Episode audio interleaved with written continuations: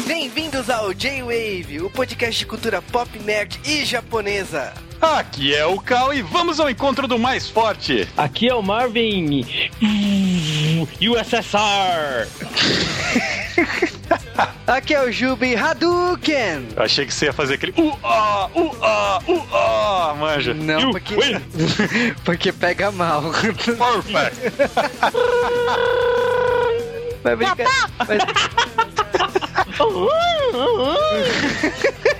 E é isso aí, estamos aqui para falar de talvez o jogo de luta mais clássico de todos os tempos. E também de Street Fighter 2. Cara, eu pensei que eu ia falar de Dragon Ball, né? Corporação Cápsula, quer dizer, Cápsula Monster, não sei. Calma, spoiler. Uau, putz. Putz, cara. A piada foi péssima, eu sei, mas a gente tá aqui pra falar de Street Fighter e também da Capcom. Grande, cara. Aquela empresa bonita que às vezes se sabota. Às vezes. É a única coisa que eles estão fazendo ultimamente. Vamos lá, né? Falar de Street Fighter, que é uma franquia que está comemorando 25 anos e que o Joe tá aqui pra homenageá-la. Para isso, nós demos uma ficha de fliperama apenas para o Marvin zerar Street Fighter com Zangief de Perfect. Voadora rasteira, voadora rasteira. Vai de pilão. Pilão. Então vamos direto aos Correios.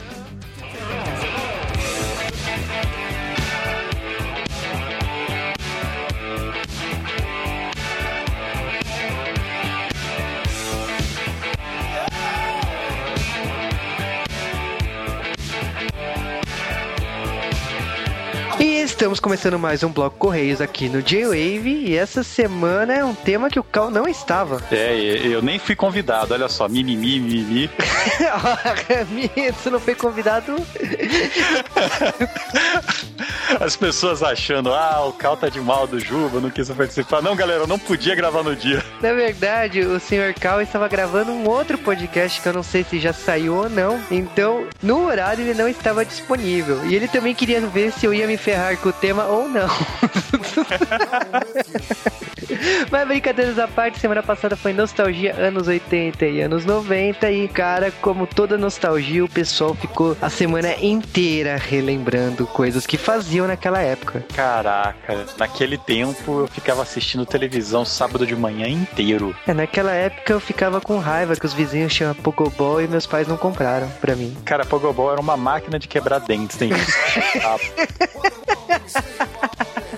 Uma lindeza. E isso se lembra aqueles brinquedos lá, de, daquela bolinha que tinha uma corda, você já abria os braços, a bola ia pro teu amigo. É, lembro daquilo, cara. Lango Lango, que não tinha nenhum motivo de ser febre, todo mundo queria aquela coisa. A Lango Lango era da hora. Não, cara, mas falando sério, é um tipo de podcast que deu certo e que irá voltar mais vezes aqui no G-Wave. E só complementando uma coisa que a gente, a gente deixou claro no final do programa, que naquela época existia essa ideia de programas infantis porque não existia merchandising. Hoje existe programas de mulheres na TV aberta como um todo e não existe mais local para ter programa infantil tirando o SBT, porque o merchandising é a alma do negócio. Hoje não é interessante a audiência, hoje é interessante o dinheiro que o anunciante tá bancando para falar sua marca naquele programa. Por isso que hoje é muito mais interessante mulheres e programas femininos. Só isso. Além do que o pessoal fala também desse negócio de lembrança de programas infantis, mas por algum motivo o pessoal que estuda de manhã, crianças, eles costumam ter um poder aquisitivo maior no Brasil. Então, eles tiraram a programação infantil de manhã também, porque se o pessoal que tem maior poder aquisitivo não tá assistindo, pra que que eu vou deixar uma programação infantil tão grande de manhã? e moveram pra TV a paga, né? Por isso que existe tantos canais infantis, por isso que eles são líderes de audiência, por isso que a Globo tirou a programação infantil e criou o Gloob. E tem toda uma lógica aí do porquê isso, disso acontecer. Mas deixando isso de lado, Cal, o que, que você recomenda essa semana? Essa semana eu vou começar a recomendar coisas diferentes aqui no J-Wave. Vou começar a recomendar jogos de RPG. Estou falando de jogos de RPG de mesa. E dessa vez eu vou recomendar um RPG que muita gente acha que não saiu no Brasil. Ars Magica. Ars Magica, ele foi criado há muito tempo atrás numa galáxia distante e um dos participantes dessa criação foi o Mark Henrigan, que criou toda a linha da White Wolf, de vampiro, lobisomem. Eu não falo vampire, por favor, não façam isso, não estraguem. E o que é esse RPG? O que, que ele tem diferente? Ele é um RPG que você joga com vários personagens ao mesmo tempo. Você joga com um mago que é um bicho ridiculamente poderoso, você joga com o aprendiz desse mago, você joga com um companion desse mago, que é tipo de um parceiro, e você joga com a trupe de diasseclas desse mago, com o cozinheiro, com os soldados e tal. O grupo inteiro faz todos esses personagens e vocês vão alternando quem joga com quem. E é um dos melhores sistemas de magia que tem, um dos melhores sistemas de combate em massa. Aliás, só existe combate em massa. Eu recomendo. Esse RPG saiu no Brasil, tá? Ele não é muito conhecido. Eu acho que não houve tanta divulgação. Ele saiu faz bastante tempo aqui. Ele saiu pela editora Duna Amazon, que é uma editora que eu não sabia que existia até eu ver esse livro. E eu, como bom babaca, eu tenho esse livro em várias edições, em português e em inglês. Eu recomendo que vocês vão atrás, porque é um dos RPGs mais diferentes e melhores que vocês vão jogar aqui no Brasil. E Juba, essa semana você estava bastante empolgado, né? Queria andar de terninho o dia inteiro. Explique por quê. Como assim? Onde você tirou isso? Até porque a recomendação que eu vou dessa semana, a pessoa nem usa mais terno, né? Porque ela tá tão moderna, né? Esse reboot maravilhoso. Mas a gente tá brincando aqui de falar de 007, né? Uma franquia que eu adoro de paixão. Tudo bem que eu não gosto muito desse agente novo, né? Dois. Mas é, eu tô aprendendo. Finalmente, assim, saiu o filme novo. Você 007. tá aceitando, né? Você tá aceitando. Não, não, cara. É tipo, eu, eu vou te dizer, eu tinha uma birra muito grande. Que eles, essa ideia de você fazer um remake, um reboot aí da franquia, e você tira tudo que torna o personagem conhecido do grande público. Então, para mim, é estranho um agente que não tenha o charme, não tenha todas as características que tornam ele o 007, a genética do personagem. Mas, assim, tivemos um filme bom, que é o Cassino Royale, tivemos um filme mais ou menos, que foi o Canto of Solace, e tivemos Skyfall, que para mim é um filme bom. Eles estão começando a acertar o caminho da, das coisas. Mas por que que ele é bom? Porque, como um filme que comemora 50 anos de 007, ele tá recheado de homenagens sutis, muito mais sutis do que uh, os filmes da época do Pierce Brosnan, mas estão lá. E o principal, eles decidiram finalmente parar com a viadagem de é, falar assim, não, quem sabe um dia esse personagem volte pra franquia e botar os personagens de volta. Então temos a Money Penny, temos o Kay, temos o próprio prédio das missões, né, o do escritório do, do 007, que muda de local e tá mais próximo do que a gente conhecia. O, e temos a troca do, do M, né? Então eu acho que esse novo filme do 007 ele é muito importante porque ele trouxe muitas coisas que nós conhecíamos do personagem estão de volta. Infelizmente o 007 ainda vai apanhar muito para voltar a ter o charme dos outros agentes. Isso aí é uma falha. Eu duvido muito que o Daniel Craig vai, vai conseguir trazer isso pro personagem. Não, também não sei se é a proposta, se vão trazer isso aos poucos. Mas o que eu posso dizer é assim, ele tá disposto aí a voltar mais sete filmes então eu acho que essa pegada deu certo e que eles vão continuar desse jeito. Agora, sobre a história, é muito boa, me surpreendi muito com de, tra de trazerem referências ao passado de James Bond. Então ele fala assim: ah, um carro bom de verdade mostra um Aston Martin. Ele ir pra casa que é a casa dos pais do James Bond. Então eu gostei muito de não só trazerem personagens da cronologia do James Bond, como também contarem um pouco da história do próprio agente que a gente não conhecia. Então, se você não viu Skyfall, vá correndo. Mas assim, essa semana também tivemos uma notícia triste, né? Tivemos a morte do Larry Hagman. É, eu fiquei triste porque, assim, dois dos meus maiores seriados aí, meus seriados favoritos, que é Ginny é um Gênio e Dallas, temos a atuação dele. O Larry Hagman foi o Major Nelson e ele é o JR de Dallas. Então, para mim, é uma perda muito grande. E eu espero, assim, que quem curta o trabalho do Larry Hagman, essa semana dê uma parada, reveja Ginny é um Gênio, reveja Dallas, porque é uma homenagem que a gente faz a esse grande ator. Lembrando que são atuações ridiculamente diferentes uma da outra, né? Sim, porque o Major Nelson é o cara certinho, engraçado, atrapalhado, que tem uma vida. É, ele tem uma vida que. Maluca. É, maluca, né? E, tipo, mais maluca ainda depois que a Jean entrou na vida dele, né? Então, ser um astronauta na década de 60 não é fácil, ainda mais com uma gênia. J-Wave de Gene é um gênio, ao vivo. Vamos lá. Bom, e o JR é um canalha, filha da mãe, pra não falar palavrões aqui. Ele tá com a briga contra a, a, própria família, né? Pelo petróleo. E é o grande trabalho da vida dele. Ele já deu diversas entrevistas falando que é o personagem favorito dele. Cara, JR é JR. E para sair desse momento triste de perdermos um ator que eu e o Juba gostamos bastante, vamos então para os abraços dessa semana, começando com um abraço para o Júlio Cordeiro. Exatamente, abraço também para o Matheus Raider Nono.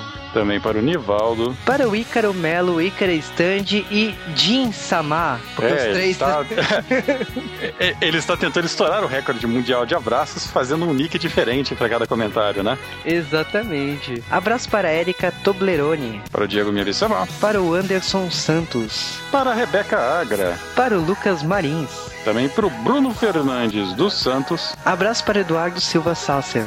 Para o Daniel Fernandes e para a Mônica Sobral. Também um abraço para o Anderson Perotti. Para a Nilda. Para o Lionel Freitas. Para o Kleber Silva. Abraço também para o Renver. Que aparentemente não gosta de mim. Também para o Doutor Gore.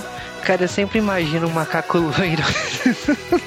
Com a voz do seu Madruga, né? Sim. Abraço também para o Vinícius Bar. Também para o Malcolm Tux. Abraço para o Gabriel. Abraço também para a amiga favorita do Cal. A Miss RRW, né? Miss Rowe, que tinha parado de comentar no J-Wave, nos abandonou, retornou agora novamente, é uma de nós. Abraço também para o Hector do Fogo, que falou que tempos que não voltam mais, né? Pro Rafael Andrade, que tinha falado que estava com problemas de comentar. Alguém mais está comentando no site, não aparece? Lembrando que às vezes demora um dia para aparecer por causa da moderação. Exatamente. Abraço também para o Thiago Machado que deixou uma bíblia, né, como comentário. Também recebemos vários e-mails essa semana, aparentemente quando o tema é nostalgia ou conversa de bar. Nós temos um flood na caixa postal. Né, cara, tivemos uma caixa de e-mails lotada essa semana. E começando o e-mail com Bruno Santos. E o e-mail do Bruno Santos, ele falou que ele adorou a conversa de né? Que quem indicou o podcast foi o Nerd Master. E que ele já gravou um podcast por instantes, né? Caraca, nos mandou também uma foto dele ouvindo o podcast no trabalho, com camisa de futebol. Mas agora é e-mail do Leonardo Luiz. E o e-mail do Leonardo Luiz é a mesma coisa, né? Que ele, contou a história da Eliana, por que, que ela ganhou um programa infantil no SBT. Sim, o Stannis contou mais ou menos. contou e foi cortado? É, as coisas que podiam ser processadas a gente cortou da edição final. Aliás, diga-se passagem, eu acho que mais da metade do podcast foi cortado, porque senão a gente ia ser processado. É legal eu olhando pra edição, o Juba mostra um arquivo de duas horas de gravação e 40 minutos de versão final, sabe? Cadê, Juba? Cadê nada, cara? Você coloca isso. Acabou, de... Acabou a internet. Né? É que a gente vai ficar até o dia do São Nunca pra pagar esses processos, então não. Mas brincadeira essa parte, o e-mail do Leonardo Luiz aí, ele falou que a gente não citou a Milacriste no Clube da Criança, sim. Milacriste teve uma fase lá na. depois que a Angélica saiu da manchete. Não citamos a Pati Beijo, não citamos um monte de coisa, porque tem pauta, né, pra outros podcasts, né? A gente não citou todas as divas aí dos anos 90, né? O que é incrível, porque quando juntam estantes e um Mave para gravar qualquer coisa, eles falam da Pati Beijo, sabe? Aí também não citou a apresentadora da época do Cavaleiros, aquela apresentadora japonesa que aparecia junto com o Changeman Jaspion. O que tinha de apresentadora naquela época, vou te dizer, hein? Falaram também de Duda Alegria, né? Ah, que beleza. Ai, cara, que tristeza. Eu já, eu já vi que a próxima parte vai ser só pra falar da, da, das que não foram citadas. Agora é e-mail da Lawrence Galahad. E a Lawrence falou que ela ficou um pouco longe por causa das atividades acadêmicas, mas ela voltou com força total. E lógico que ela nos deu um exemplo aqui que ela falou assim que ela concorda que o pessoal que não ouve os temas porque não gosta devia ouvir e citou Muppets, né? Que ela não gostava de Muppets, ouviu Muppets e se apaixonou pela franquia, começou a ver os filmes, os desenhos e tal. A Loris é interessante que ela é bem mais nova, né, do que a gente, então ela tá conhecendo uma cultura aí que não é, não, ela não pegou essa fase, né? Então eu presumo que esse programa dos anos 80 ela deve ter conhecido muita gente. Ela sugeriu alguns temas como as fábulas da Vertigo que são fodas. Ela sugeriu também Sandman Que já tá na lista nossa, a gente tava estudando como ia fazer, porque surgiram um boatos de novo de um suposto filme, a gente viu se esperava ou não. E Unwritten, The Unwritten é um gibi muito foda, que é meio que uma tirada com, com várias histórias de livros, mas acho que o mais básico aí é um Harry Potter, que ele zoa, mas é de um cara que as, as histórias do livro estão acontecendo na vida real dele. Então, eu recomendo que leiam isso. Ela também sugeriu Ora Roche Club, que é um mangá, anime, dorama bom, mas eu duvido que o Cal tenha força para encarar essa obra. Bom, eu já te falei que eu não gosto de vasos quebrados, então. Mas olha, cara, dessas obras da Vertigo eu gostaria muito de Preacher aqui. Também o Marcos Garcia nos mandou um e-mail dizendo que ele sentiu a bronca de tio que a gente deu nele. Não foi mirada, mas tudo bem. Não, a bronca foi para várias pessoas, é que a gente acabou. Aproveitando, né, que tinha lá um e-mail. Sim, exatamente. Ele falou também de um suposto sequestro que aconteceu com ele. Cara, eu não vou nem comentar sobre o assunto porque eu, ele ainda citou que a culpa é minha. É, a culpa é dele mesmo. Porque se fosse eu, nunca teria churado aí no meio. mas ele comentou de desenhos que ele assistia quando era pequeno, citou Thundercats, Tartarugas Ninja, He-Man, Cavaleiros do Zodíaco, Dragon Ball. Você percebe a idade pelas pessoas quando já vai para Cavaleiros, né? Que a pessoa não é tão velha como a gente. Ah, ele citou dos Sirius da Pantera Cor-de-Rosa. Meu problema com Sirius da Pantera Cor-de-Rosa é o seguinte: é uma série de filmes muito bom do Peter Sellers. Tem os, os filmes que eu gosto, por mais que as pessoas não gostem, do Steve Martin. E aí tem todo o resto da franquia. Eu gostava também dos desenhos velhões, cara. Era engraçado. Mas quando os personagens falam, perde a graça. Mas ele tá falando do desenho dos anos 80, Os Filhos da Pantera Cor-de-Rosa. Sim, que é um desenho de bosta. mas aí ele também citou TV Cruz. Olha, não citamos TV Cruz no podcast passado, mas é um programa que eu adorava muito, até porque é do diretor de Castelo Boom. Eu não vou me estender muito aqui, mas é um programa que merecia para mim um podcast próprio, porque eu adorava TV Cruz. Merecia fácil, lembrando que tinha Marisol lá. Ela era a garota que o Caju era apaixonado. É, cara. Então... E ela é a Meilin, vale lembrar, de Sakura. Exatamente. Então valeu aí, Marcos Garcia. Agora o e-mail do Felipe Dias Cardoso, 25 anos, juiz de fora, Minas Gerais. E ele falou que ele, na infância dele, não assistiu muito TV, porque ele dividia a casa com a tia e a prima, então sempre era uma briga constante. Então ele identificou muito com a Camis, né, que brigava na televisão para assistir Jane as Hologramas ou Jaspion, né, com o irmão dela. Jane as Hologramas é muito superior a Jaspion. Eu discordo, mas tudo bem. Você não viu os dois recentemente, é por isso que você discorda. discordo porque eu tenho certeza que se eu assistir os dois recentemente, eu vou falar cê que vai... Você vai odiar os dois, na verdade. Exatamente. Agora é e-mail do Zé Sérgio Monteiro e ele falou do Siga Bem Caminhoneiro citado pelo Stunts. Pesca Company. Cara, como era o sábado de manhã, o que, que a gente fazia antes de passar fly o pequeno guerreiro, hein? Hayert, né? Hayert que começava. Cara, você, eu... lembra como era escroto? Que a gente tinha, tipo, começava os programas nada a ver, passava cinco desenhos e aí vinha esses programas nada a ver, velho. Vai se fuder. Exatamente, cara. Não, eu não tenho palavras pra isso. Eu não gostava de Siga Bem Caminhoneiro. Eu via passando na televisão, mas eu, eu, não conseguia prestar atenção naquilo. Mas tudo bem. Ele falou também que lembra de Banlalalão, Catavento, Turma do Bom Clima, Olho Vivo, cara. Jovem, né? Se você é jovem ainda. Ele ainda falou de A Noite dos Mortos-Vivos, Uma Noite Alucinante, né? Cara, eu lembro daquele programa do Zé do Caixão que passava na Band à tarde. Eu já tava de manhã na escola. Passava uns filmes muito trash, umas duas horas da tarde. Falando em filme trash, vieram muita gente perguntar para mim no Twitter se a J-Wave não vai fazer podcast de tela classic, de, ou Hermes e Renato no geral. Eu não acho que isso gera uma pauta, gente. É, cara, é que nem lua de cristal. Eu tenho, eu juro que eu tenho meu medo de fazer um podcast. Não, é porque é sério, é, é, você junta eu e o Maf, cara, a gente fala, todo, a gente consegue ter uma conversa só com falas de cenas de Hermes e Renato, sabe? Eu já vi. Foi uma ju juventude. É, o Juba já acompanhou isso. Já isso. isso. e briga de Street Fighter, né? É uma coisa. Briga de Street Fighter, falar em chaves. Coincidência, né? Briga de Street Fighter.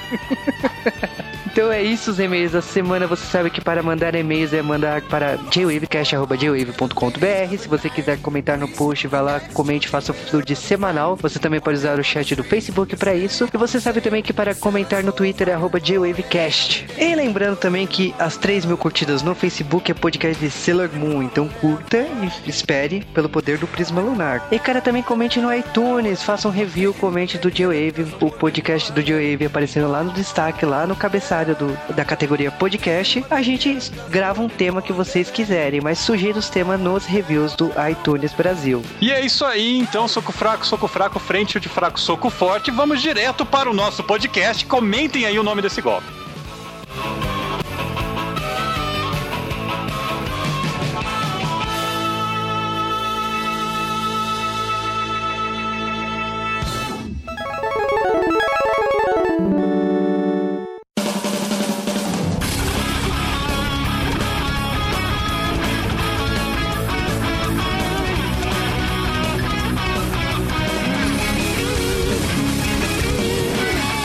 Antes de falar de Street Fighter, temos que falar de Capcom. E o que é Capcom, além daquele nome amarelo e azul que aparece no começo dos jogos que você vai jogar da empresa? Cara, Capcom é uma contração de palavras aí, né? Uma coisa que japonês faz constantemente, né? E é uma abreviação das palavras Capsule Computers. Ou seja, é uma subsidiária da corporação Cápsula, chefiada pelo Sr. Griffiths, né? Pai da Bulma. Exatamente, Dragon Ball mandou lembranças. Não, a gente tá falando de uma empresa que surgiu em 79, IRM Corporation, que surgiu em Osaka e a empresa mudou dois anos depois de nome para Sambi e depois é, a empresa acabou se estabelecendo em Hirano, né, na região de Osaka, quando ela mudou o nome para Capcom, né? Vale lembrar que a Capcom, ela era na verdade um dos escritórios da IRM depois da Sambi, era uma das subsidiárias que fazia um tipo especial de equipamento eletrônico, Exatamente, a gente tá falando de fliperamas. que eles queriam chamar de Capsule Computers, né, computadores em cápsula, porque era uma cápsula de diversão para diferenciar do Passocom, que era o computador pessoal que estava virando famoso na época,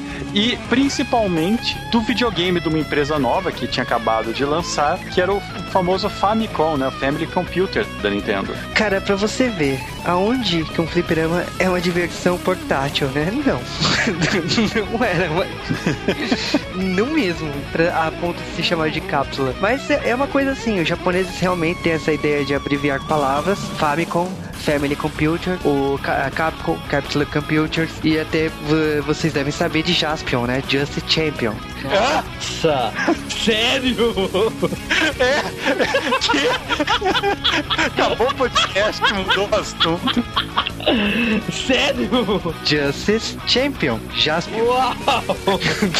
Mas brincadeiras à parte aí, o primeiro fliperama da Capcom é um Vulgus, em 80 83, né? E esse fliperama aí, ela fez com a SNK, né? Até então, que se tornaria rival dela, né? É, no começo a Capcom, ela basicamente fazia máquinas ou pedaços de projeto para outras empresas maiores. A SNK na época era grosseiramente grande, né? Ela era a rainha dos superamas. E o que acontece é que com o tempo a Capcom foi crescendo, ela foi ficando maior e começou a ter lançamentos mais relevantes. Nada ainda que fizesse a empresa sair de como uma microempresa como essas milhões que desapareceram depois dos anos 80. É, a Capcom ela surgiu como uma empresa pequena na vastidão de criação de empresas de videogames que surgiu nos anos 80 e 90. Ela criou franquias que se estabeleceu. Você sabe que quando se fala de Capcom é Mega Man, Resident Evil e Street Fighter. O, esses três alicerces aí são a marca registrada de Capcom. Do mesmo jeito que Mickey é um ícone da Disney. Não dá pra separar a Capcom dessas três franquias. Mas o, o que é importante aqui frisar é que a Capcom também é uma empresa que ela mudou muito, ela cresceu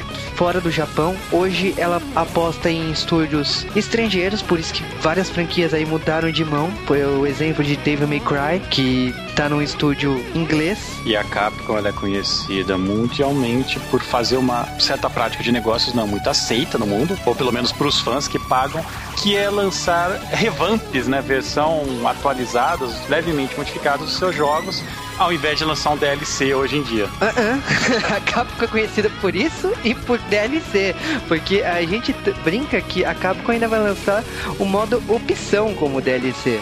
Você vai, você vai pagar pra você você poder aumentar o áudio, porque a Capcom é uma empresa fantástica. não, Ué, mas... Street Fighter não saiu uma versão. O primeiro update que saiu do Street Fighter 2 ia com essa opção do áudio. Mas brincadeira essa parte aí, a Capcom é uma empresa que hoje é mais conhecida, talvez negativamente, por duas coisas. Primeiro, né, pela saída conturbada do criador do Mega Man, que tentou com todas as suas forças continuar os jogos, o próprio Mega Man Legends 3, pelo estúdio que ele criou, e pela polêmica dos DLCs, né? Porque você sabe que todo jogo novo da Capcom é cercado, repleto até o tubo de DLCs. Mas agora vamos parar de falar da Capcom, vamos colocar uma ficha aqui nesse fliperama. Aliás, os ouvintes novos não têm ideia do que é um fliperama, se bem que tem shopping, né? Então eles sabem. E vamos falar de Street Fighter.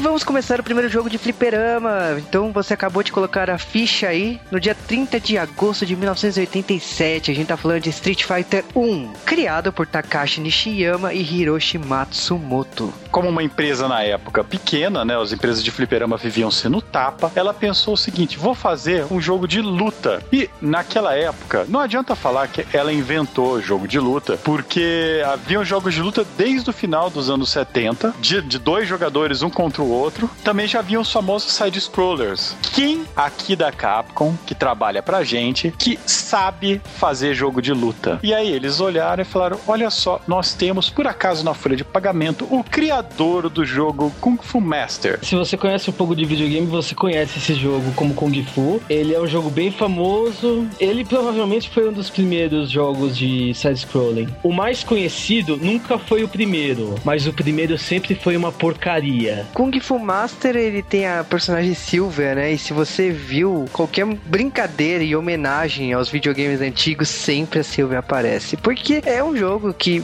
tem a história, tem a, a, uma pegada ali que vai ser explorada, vai ser homenageada em jogos subsequentes aí, que como Double Dragon, como Final Fight, você vai entender isso daqui a pouco. Esse homem, nós estamos falando do Takashi Nishiyama, só que ele precisava de uma equipe para trabalhar com ele para fazer alguma coisa, certo? Ele não conseguiria fazer esse jogo sozinho. Curiosamente, escolheram para fazer a parte do design do jogo, para fazer os desenhos, literalmente, um raparigo que viraria bem famoso depois. Um tal de Keiji Nafune, que criou depois um tal de Mega Man? Eles criaram esse jogo aí e, é, vamos dizer assim, ele acaba sendo uma evolução do Kung Fu Master, né? Porque ele tem a jogabilidade, que lembra, ele tem uma evolução visível aí. Mas ainda não é um bom jogo. Tá longe disso, cara, tá longe.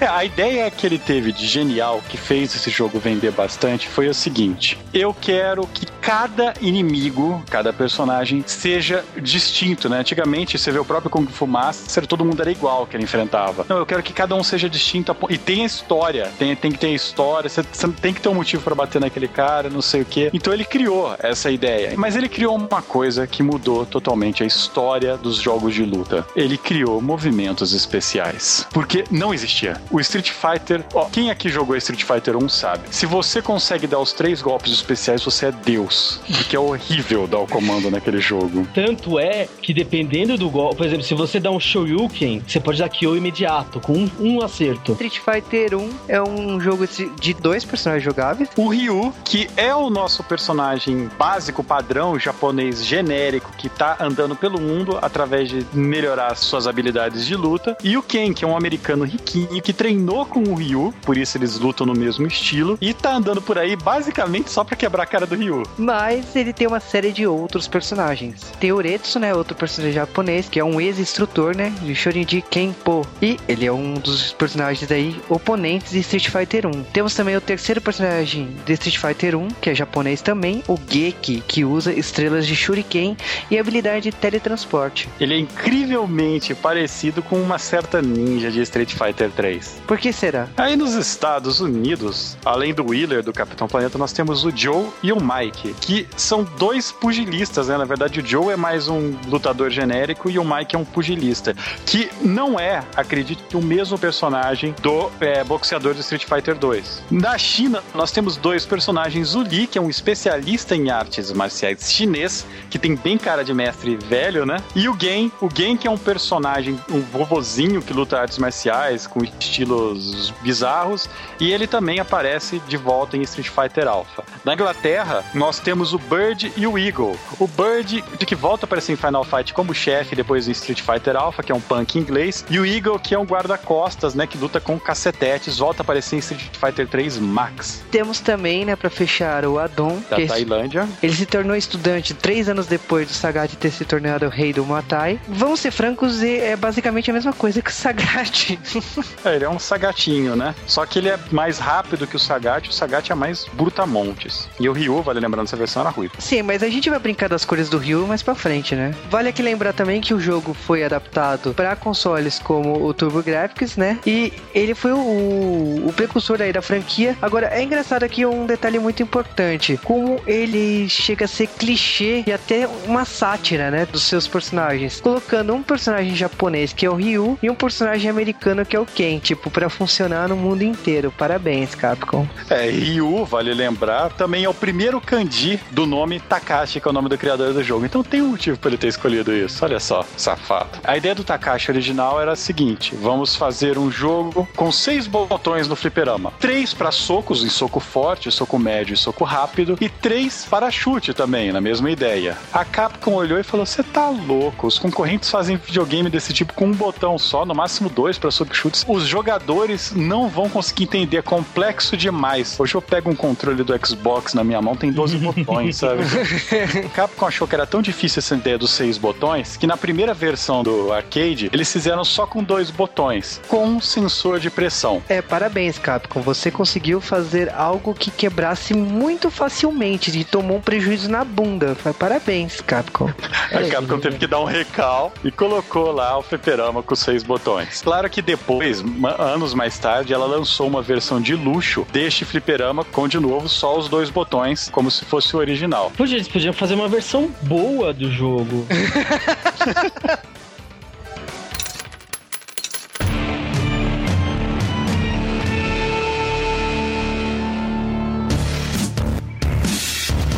E aí a Capcom pensou, precisamos desesperadamente fazer uma continuação de Street Fighter. Aí ela virou pro Takashi e falou, faz para mim? Aí ele, não, estou indo trabalhar na SNK. Se fudeu, malandro.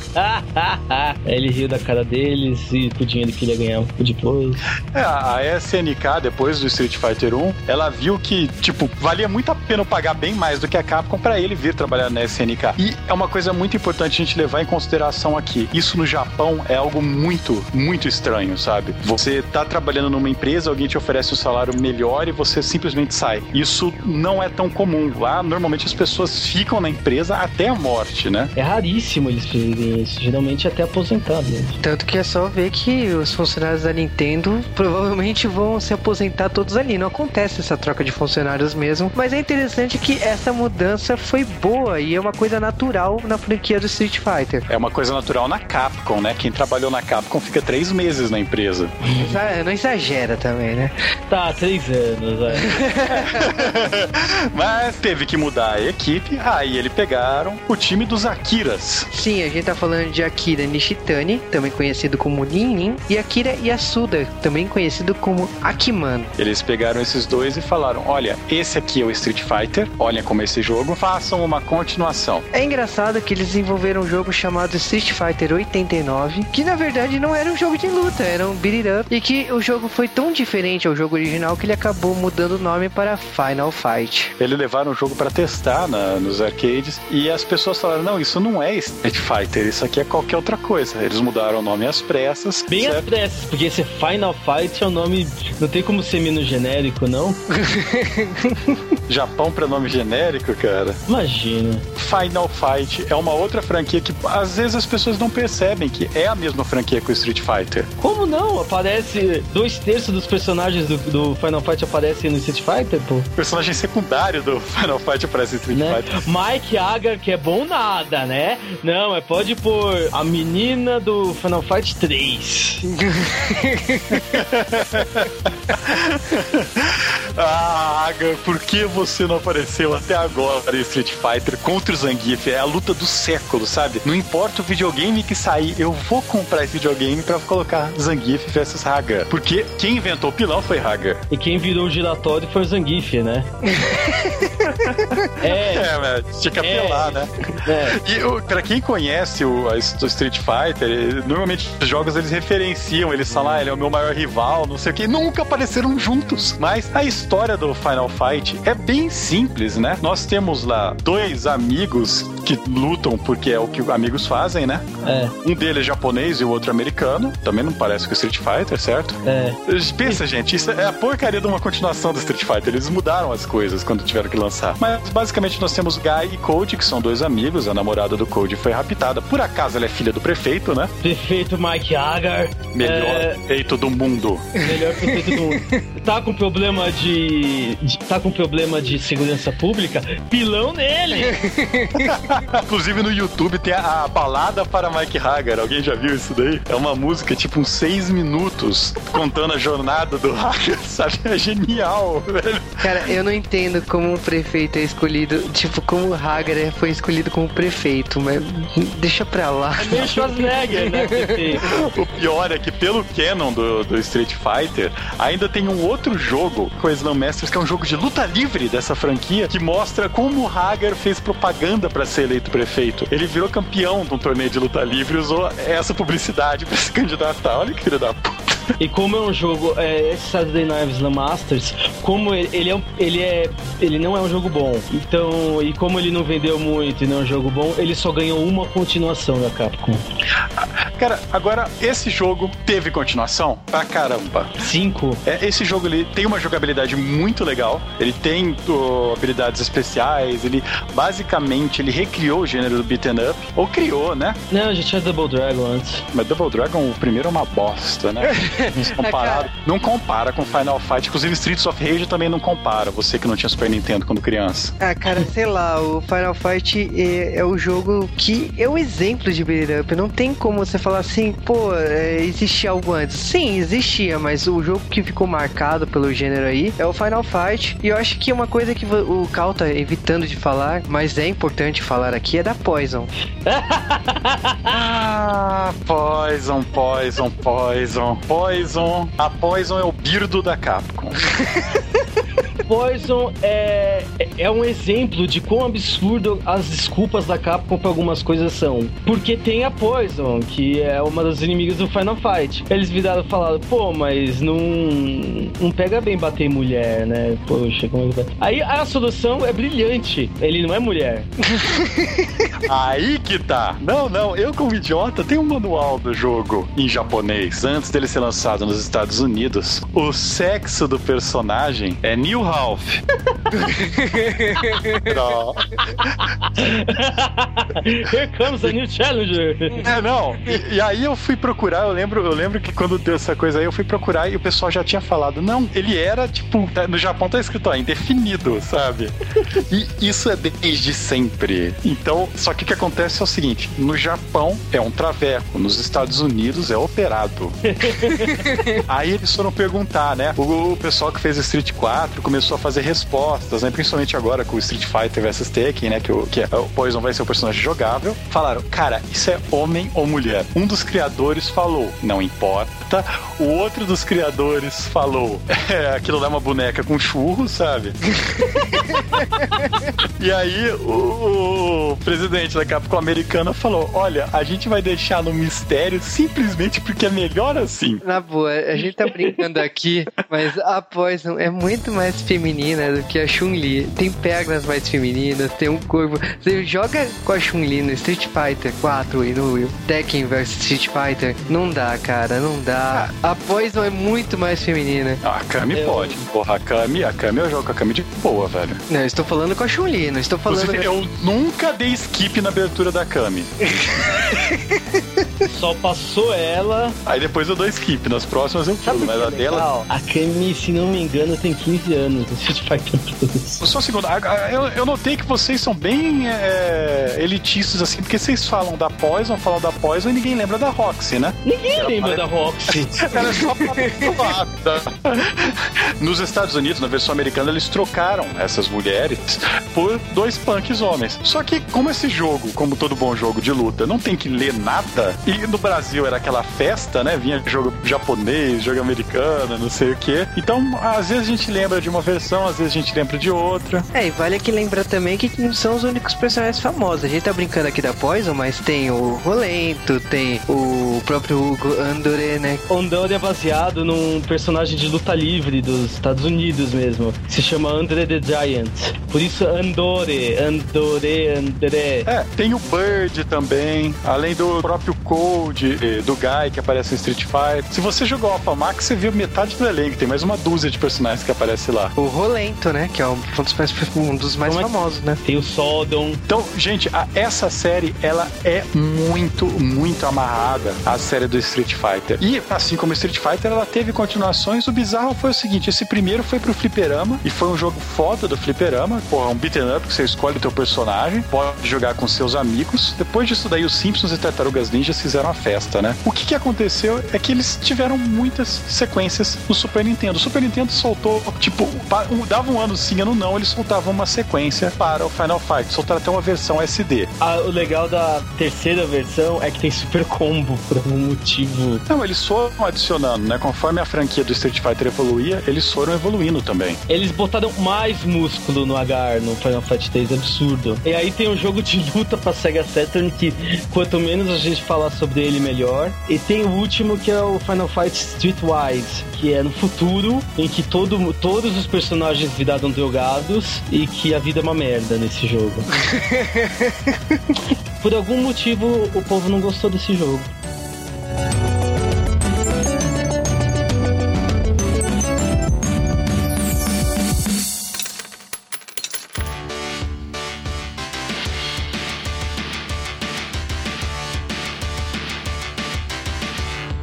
E mais uma ficha aqui no Fliperama, vamos falar de Street Fighter 2, o jogo que veio depois de 5 anos, né? Estamos falando de março de 1991. Na abertura do Street Fighter 2, você vê dois caras brigando que não aparecem no jogo. Eles são o Mike e o Joe, os americanos do Street Fighter 1. E esse jogo foi produzido por Yoshiki Okamoto e teve como designer a dupla Akiras, né? Akira Nishitani, o Ninin, e o Akira Yasuda, o Akiman. Só que eles não sabiam que, já que eles teriam que fazer um jogo novo com uma equipe nova, já que a equipe de Street Fighter 1 tinha se debandado, que esse jogo ficaria na história, ficaria muito mais na história do que o primeiro jogo. Eles pegaram pra nova equipe e falaram: gente, tá vendo esse jogo? Dá pra fazer um bom? O bizarro é que é exatamente o mesmo time que tinha feito o Final Fight. Então eles falaram: olha, olha pro Street Fighter, aprende, faça. Você consegue dar Hadouken? Não, não consegue? Então conserta isso. Os personagens da versão original desse jogo são oito que podem ser escolhidos pelos jogadores e mais quatro chefões. Os oito escolhidos são Ryu e Ken, que estavam no jogo original, e além deles, começa uma seleção de personagens nunca antes vistos. Para começar, o O Gaio, né? Guile. que é um militar americano, e está lutando esse torneio porque um colega dele, militar, foi morto. A primeira mulher do Street Fighter, a Chun-Li, que basicamente ela é uma agente da Interpol que está lá para prender o chefão do jogo. Nós também temos o Edmund Honda, que Edmund é um nome japonês muito comum, certo? Que é um lutador de sumô, brutamontes, que quer provar que sumô também serve para porrada. Isso aconteceu de verdade no, no primeiro UFC e o sumotori havaiano tomou uma, uma suva de um cara magricela, sabe? então, não sei. Mas uma coisa interessante desses três personagens é que o Ryu e o Ken, os golpes deles são baseados em meia lua, né? Um quarto de círculo, mais algum golpe, ou o Shoryuken, né? Aquele friend Ascendente e Pseudo Meia Lua. Esses três personagens eles são baseados em carga. Segura três para trás e um para frente, ou segura três segundos para baixo e um para cima, que é uma jogabilidade bem diferente, bem mais retranqueira. O pessoal da Capcom resolveu assistir também o filme Mestre da Guilhotina Voadora e adicionou um monte de bizarrices ao Street Fighter, por exemplo, um Dalsin, um indiano que estica. O que, que tem na Índia? Care? Hum, vamos fazer um cara que cospe fogo. Porque nós sabemos que Curry faz você cuspir fogo e esticar. E nós temos a grande máquina de destruição russa, Vodka, que foi renomeado para Zangief na primeira versão do jogo, porque eles acharam que vodka ia pegar mal. Que bom, né? Bom senso é bom às vezes. A União Soviética é uma coisa que acabou há muito tempo. O único último resquício dessa coisa é esse personagem. Da União Soviética eu só lembro do Zangief e da Linka. é. o mais divertido é o Brasil. O que tem no Brasil? Monstros? Ai, ai, Capcom, sua safada. Você e seus estereótipos raciais ao redor do mundo. Cara, a, continua sendo bem caricata a proposta da Capcom. Aliás, eu acho que é uma marca registrada da franquia Street Fighter ser o quanto mais caricata possível de cada país. E bom, se os brasileiros não, sei lá. As pessoas deviam ser felizes porque o Brasil é o único país da América do Sul com lutador no Street Fighter. Com dois lutadores, né? Que Quase eu... três. Quase três. Vamos lá, ignora esse estereótipo do Blanca. Comum a gente andar na rua e ver pessoas verdes com cabelo laranja e pelo até o. Ah, esquece, cara. pelo laranja. Mas olha, brincadeiras à parte, a gente ainda nem chegou na cereja do bolo, que infelizmente é a maior salada de nomes da história. Então, um dia a Capcom pensou o seguinte: nós temos um personagem no Street 1, ele chama Mike. Porque tem um boxeador muito famoso que morde a orelha que chama Mike Tyson. E, gente, hoje ninguém liga, mas quando a gente era criança, o Mike Tyson era tipo o top do top, né? Pra início de conversa, as pessoas ligavam pra boxe. Uh, depois, uh, ele era o mais famoso. É que nem Fórmula 1, que quando Ayrton Senna morreu, ninguém mais dá mínima pra Fórmula 1. E aí, o que acontece é o seguinte: eles fizeram um personagem chamado Mike Bison. Porque a Capcom é sobre sutileza, né? E pro Japão não tinha problema nenhum. Aí, quando isso foi pros Estados Unidos, a Capcom americana virou e falou: Fi, vai dar processo. E deu, viu? Não adiantou nada mudar o nome. Sério? Deu, mas não deu em nada. Sagat, que já existia, eles mantiveram. Penso no Sagat me dá um ódio dele. Um daquela, daquele Buda deitado olhando para ti, né? E o outro de um barulho que você enfrentar o Sagat ia ficar rodando a tela o jogo inteiro. Tiger, Tiger, Tiger, Tiger, Tiger, Tiger. Porque não importa o que ele faça, ele vai falar Tiger. Não, e, e ele grita. Ele, lembra que ele retrancava, cara? Ele, ele jogava tipo, jogador Ryu quem filho da puta, jogando Hadouken o jogo inteiro. Tiger, Tiger, Tiger, e um em cima. Mas a Capcom foi lá e mudou os nomes. O problema não foi nem eles mudar os nomes, foi pra eles trocarem as porra dos nomes. O Vega virou Mr. Bison. Aliás, M Bison, esse M é de Mario, né? Mario Bison, terceiro irmão Mario. Ou é o Mario, inclusive tem uma versão do Mario original que é com o Bison. E o Bison, ele simplesmente dá o left right, fura a tela inteira e zera o jogo. Ah, eu vi isso, eu acho. O Balrog virou Vega, que foi a primeira vez que eu ouvi falar de ninjitsu espanhol. Ah, cara, não existe ninjitsu no mundo inteiro, inclusive na Espanha, não. Não. Não. não. Com suas garras de Wolverine, sua máscara de Jason. Homenagens em alta potência. E o Mike Bison virou Balrog.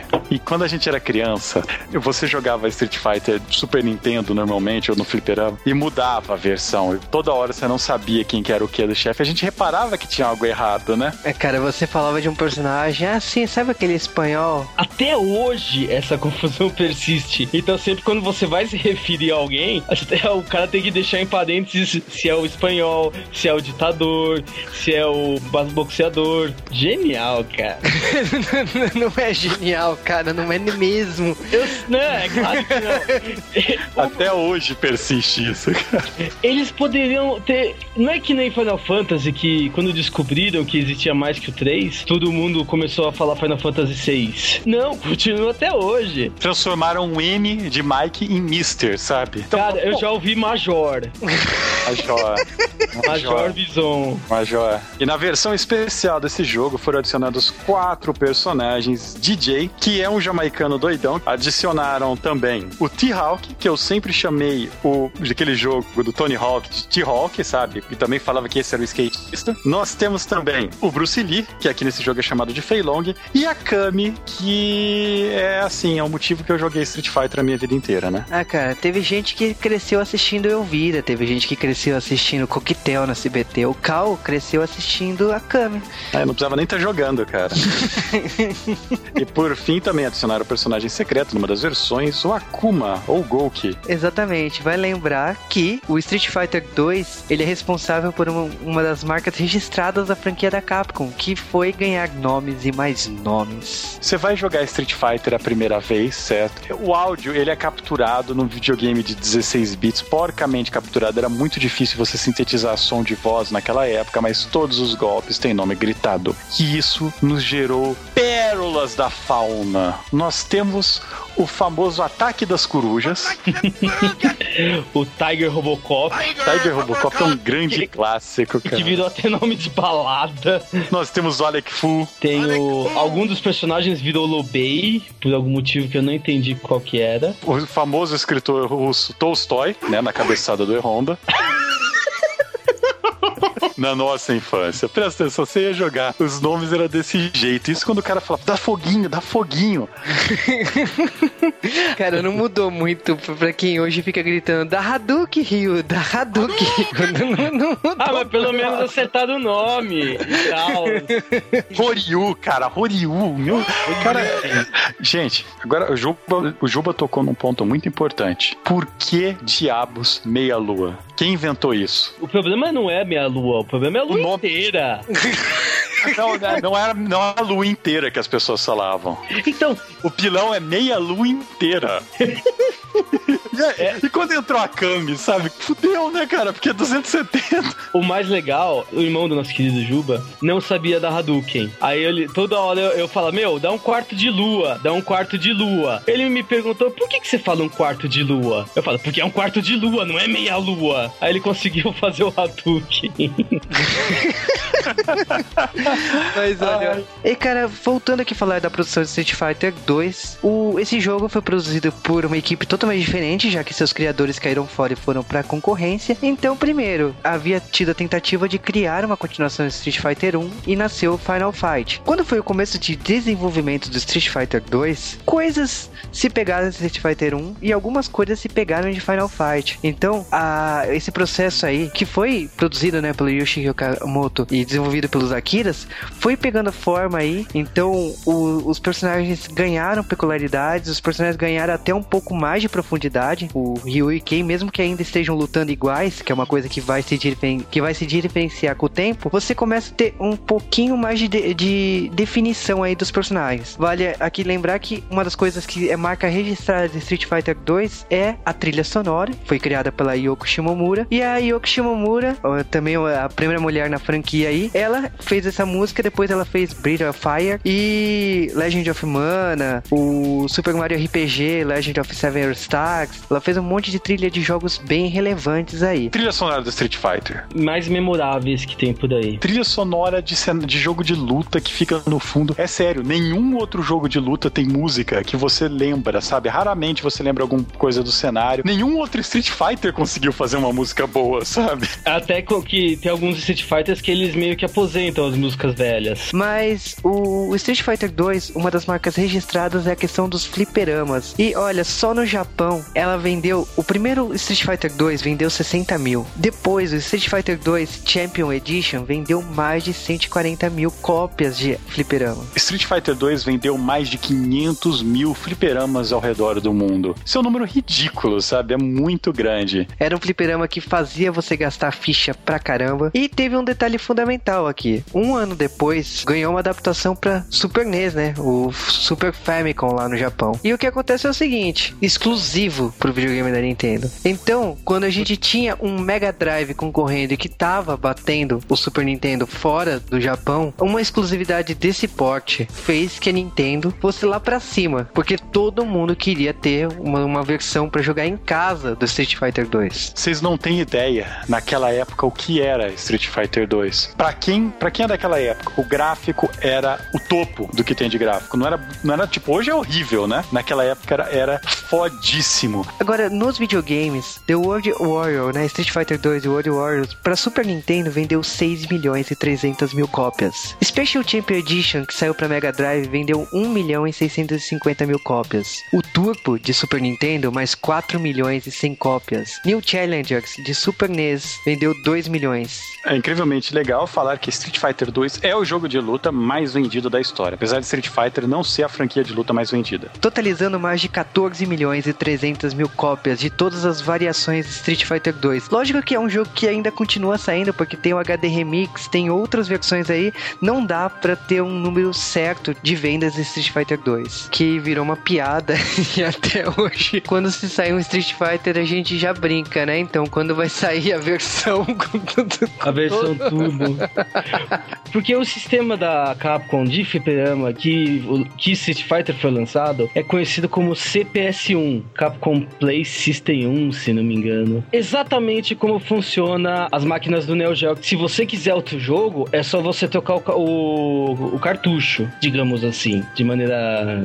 Eu não sei exatamente como se trocava, mas era só trocar. O que, que as pessoas pegavam? Hackeavam o Street Fighter 2. E é engraçado que, tipo assim, nessa época, Street Fighter 2 foi um dos fliperamas que mais vendeu no mundo inteiro, inclusive no Brasil. O Brasil era um dos países que mais importava fliperamas Street Fighter 2, a ponto de até a Capcom abrir um escritório no Brasil para controlar isso. E lógico, se tá vendendo pra caramba, a pirataria vai acabar caindo em cima e vai produzir máquinas que traz um pouquinho diferente do que o Street Fighter 2 tinha. Um pouquinho diferente significa que você soltava um Hadouken e aparecia três na tela.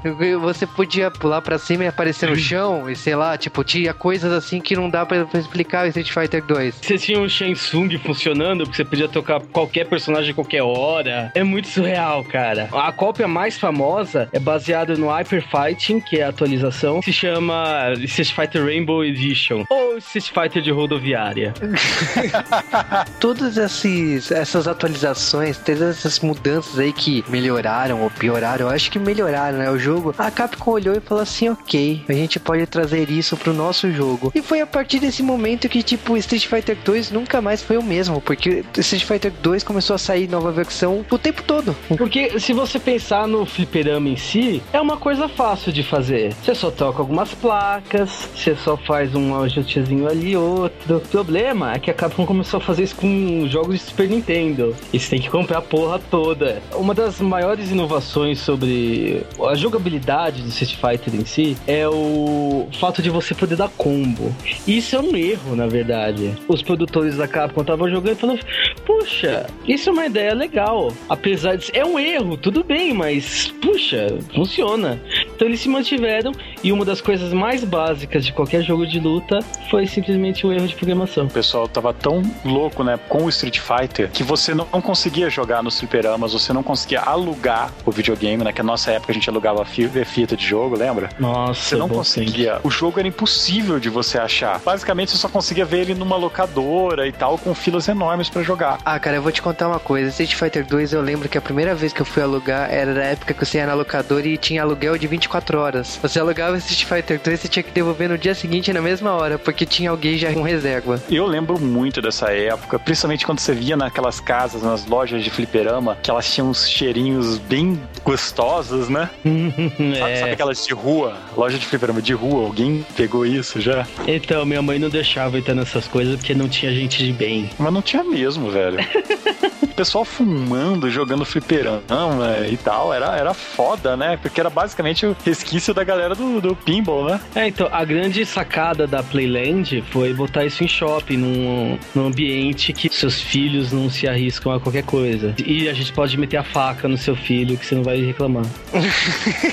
Mas falando assim das versões de jogos, a gente tem o primeiro jogo, né? Street Fighter 2 The World Warrior, que é de 1991. Temos a segunda versão, Street Fighter 2 Champion Edition, né? Ela adicionou uma coisa que os jogadores eram desesperados, porque o Street Fighter tinha os oito lutadores, e aí tinha os quatro chefões, né? E o chefão com a roupa do Mario, né? O Mario do Mario Bigode. Vale aqui uma curiosidade que o Champion Edition tem uma versão especial produzida no Brasil. Sim, a versão produzida pela Tectoy para Master System, porque não existia, né? Existia para Mega Drive, mas não existia uma versão para o videogame mais popular, o que mais se vendia da Tectoy. E a Tectoy foi lá e bancou, fez uma versão pro Master System. Vocês não têm ideia de como é ruim. Essa Champion Edition permitia que você jogasse com os quatro chefes. Não sei para quê, porque eles eram uma merda. Também, se você fosse sapecão, você sabia um código no Street Fighter muito rápido durante o logo famoso da Capcom que permitia que você escolhesse o mesmo personagem, porque Street Fighter 2 não permitia que duas pessoas jogassem com o mesmo lutador. Foi tão revolucionário que quando chegou no Turbo, todos tinham seis cores. Praticamente a cada ano saiu uma versão atualizada da Street Fighter 2 e assim, depois de dois anos, veio 1993, quando veio quatro personagens novos, né? Veio a Kami, Felong, T-Hawk, DJ e essa versão é uma versão que veio para DOS, para Amiga, mas eu vou confessar um momento aqui no G-Wave que eu tive um 3DO, aliás eu ainda tenho um 3DO, que é uma tentativa aí da Panasonic, depois de uma briga com a Nintendo, que a Sony aliás, também teve. Aliás, 3DO é da Panasonic, Deus e o mundo, né? É, porque cada empresa fez uma versão de 3DO, é, é uma palhaçada. E a Capcom produziu um Street Fighter, lógico, né? Pro novo videogame que tinha CD, olha só. Saiu essa, esse Street Fighter com esses quatro personagens novos. Cara, pra mim é o melhor jogo do 3DO, tipo, não teve outro. Então, valeu o videogame só por isso. Eu, eu, é um dos Cara. motivos. é uma versão que, além de ter os personagens novos, adiciona Super Combo e Akuma. Aliás, 2001, 2002. 2001, 2002. Tô selecionando o Akuma aqui, dois segundos no Ryu, aí eu desço. Cara, era um saco pra escolher o Akuma. No começo você não podia jogar com o Akuma, ele era só mais um chefão super secreto. Se não me engano, Perfect em todas as lutas ou alguma coisa absurda assim. Perfect em todas as lutas é absurdo hoje. Naquela época eu lembro da gente jogando Street Fighter no Super Nintendo, tomei um golpe, reset, começa de novo. você pode fazer uma coisa que o Street Fighter faz, você tá jogando de um jogador, alguém pega o segundo jogador e joga com outro personagem, aquele personagem tá eliminado do, do computador. É, vocês lembram disso daí? Eu tô jogando com o Ryu, vou enfrentar o Blanca, o, o outro cara aparece perto start, Here comes a new challenger, que a internet adora, né, virou meme, e aí você vai lá, escolhe exatamente o Blanca, bate nele, perde, e você não precisa enfrentar ele. Cara, eu fiz isso muitas vezes. pra ver os sinais, né? Lógico, a última versão aí que saiu foi em 1994, mas uma das versões mais geniais aí saiu em 2003, que é o Hyper Street Fighter 2, é, edição de aniversário, né? Que é especial de 15 anos do jogo. E essa edição aí é uma, uma coisa muito bacana por causa que ela reuniu todas as versões e você podia escolher o Ryu e o Ken e todos os outros personagens de todas as versões uns contra os outros. É um jogo que eu acredito assim pouco conhecido, mas quem teve contato pode eu posso dizer assim claramente que é uma das melhores versões de Street Fighter 2. A única reclamação que eu tenho sobre ela é que o computador só pega as versões turbo. eu queria que aí um belo dia Capcom em 2008 falou: "Sabe o que a gente precisa? Uma versão nova de Street Fighter." Street Fighter 2. Street Fighter 2. É, seis versões não é o suficiente, né? Tá pouco, tá fácil. E eu acho que assim, é muito bacana que a versão Super Street Fighter 2 Turbo HD Remix, produzida em 2008. Ah, esse nome. é, o nome é lindo, mas esse jogo demorou acho que dois anos, né? Por causa que foi a Udon Comics, que é a editora, né? Praticamente oficial que publica quadrinhos do Street Fighter nos Estados Unidos. Ela desenhou cada frame e ficou muito, mas muito foda. Por mais que o traço puxe pro mangá, né? E o, a trilha sonora foi feita pelo site ocremix.org, que é um já, já tradicional site de remixes de jogos. Esse jogo saiu pro PlayStation 3 e Xbox 360. É uma pena que eles falaram assim, cara, é HD, não tem como sair pro Wii, porque o Wii não é HD. Mas o, é um jogo belíssimo e eu acho que assim, foi uma das primeiras aquisições quando eu comprei o PlayStation 3. Merece. Se você é fã de Street Fighter 2, você tem que correr atrás dessa versão aí. E a Capcom, obviamente, sabia que lançou essa um milhão de versões do Street Fighter para competir com a concorrência que estava colando no Street Fighters, com franquias como Fighters History é um. que tinha o grande Mastorius, que basicamente era um clone do Street Fighter feio, né? Tinha o World Warriors também, que era feio. Beleza. E aí teve uma empresa, uma tal de SNK, que lançou dois joguinhos, né? Um deles, o Art of Fighting, que tipo era muito bonito porque os, os sprites eram de tamanho real, né? Nossa, é tamanho da tela inteira, então é impossível de chocar. SNK é interessante porque até antes deles lançarem jogos de luta, eles só. A maioria, a grande maioria dos jogos eram muito ruins. Então tem Ikari Warriors, é um jogo que sempre tá com lag. É impressionante. E aí tem o Fatal Fury, que por acaso, quem fez Fatal Fury, que Fatal Fury foi considerado o grande clone do Street Fighter, um rip-off, o rip-off que deu certo, foi por acaso o criador do Street Fighter 1 que ficou chupando o dedo que a franquia dele não vendia. E que, tipo, ele saiu da franquia e agora ela tá milionária. Ele considera o, o Fatal Fury como continuação direta do Street Fighter. É o que ele queria fazer com o Street 2, sabe? Fazer. eh, Só poder se- selecionar três pessoas ao invés de duas pessoas? Cara, o que é engraçado aqui é alguns boatos, né? Street Fighter 2 também é conhecido pelo boato mais famoso de uma revista americana que chegou a ser publicada no Brasil um período aqui, que é a EGM. E é engraçado aqui que quando ela lançou o boato de que teria um personagem secreto, né? O Shenlong, olha só.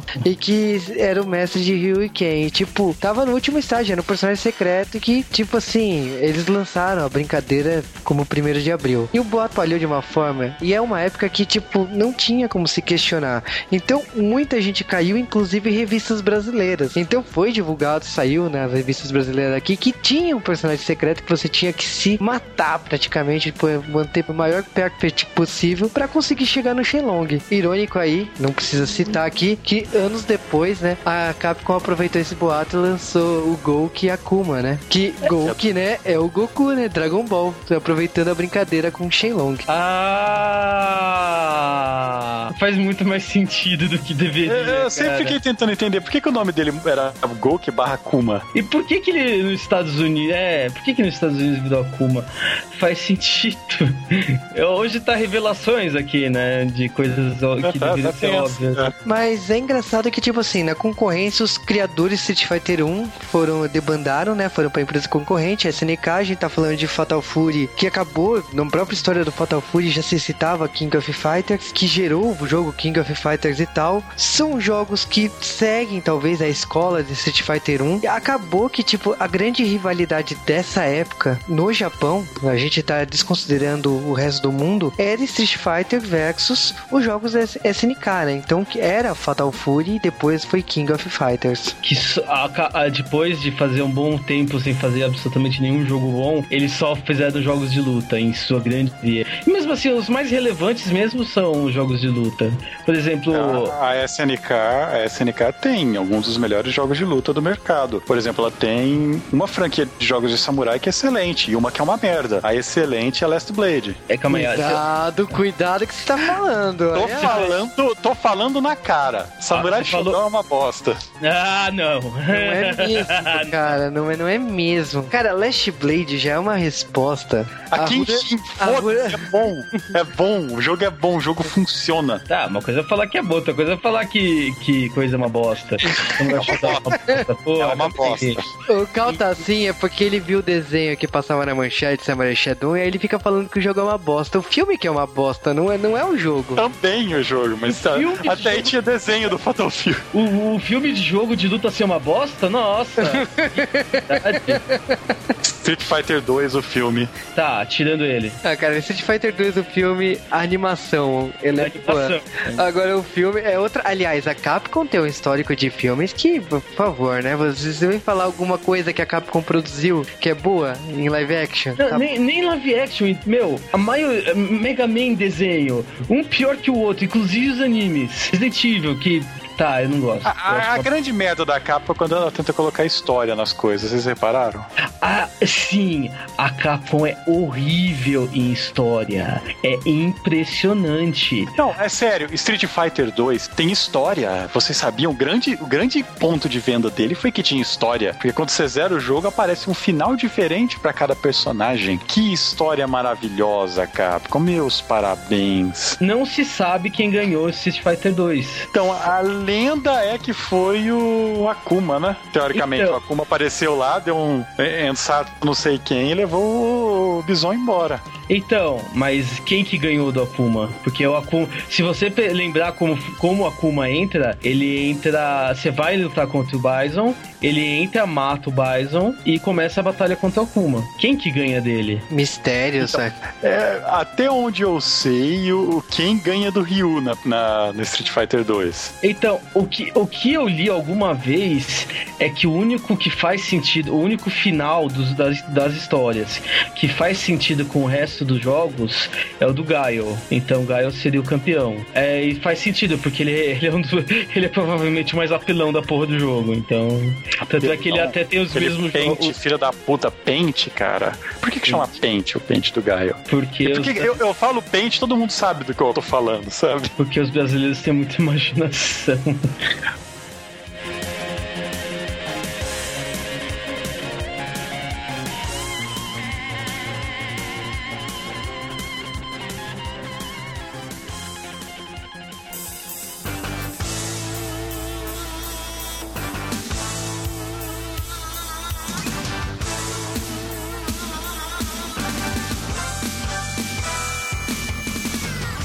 ainda temos muito que falar de Street Fighter. A franquia Street Fighter ainda tem muitos jogos para serem falados aqui no G-Wave. É, e nós temos que analisar ainda desenhos animados, séries e filmes que nós não gostaríamos de lembrar. Cara, a gente vai assistir um filme do Jack Chan. Então você sabe que são 10 segundos de cena de Street Fighter nesse filme. Mas ó, falando sério, o Street Fighter tem muitos jogos ainda para serem falados. A franquia Alpha, a franquia derivada daquele filme maravilhoso dos anos 90, do 3, do 4, as cores do cabelo do Ryu que vão mudar de novo. E. o Ryu, como eu disse, é o proto-japonês. Mas nós temos muita coisa para falar. Nós vamos voltar a falar de Street Fighter, nós vamos voltar a falar de Street Fighter logo. Então, vamos ao encontro do mais forte!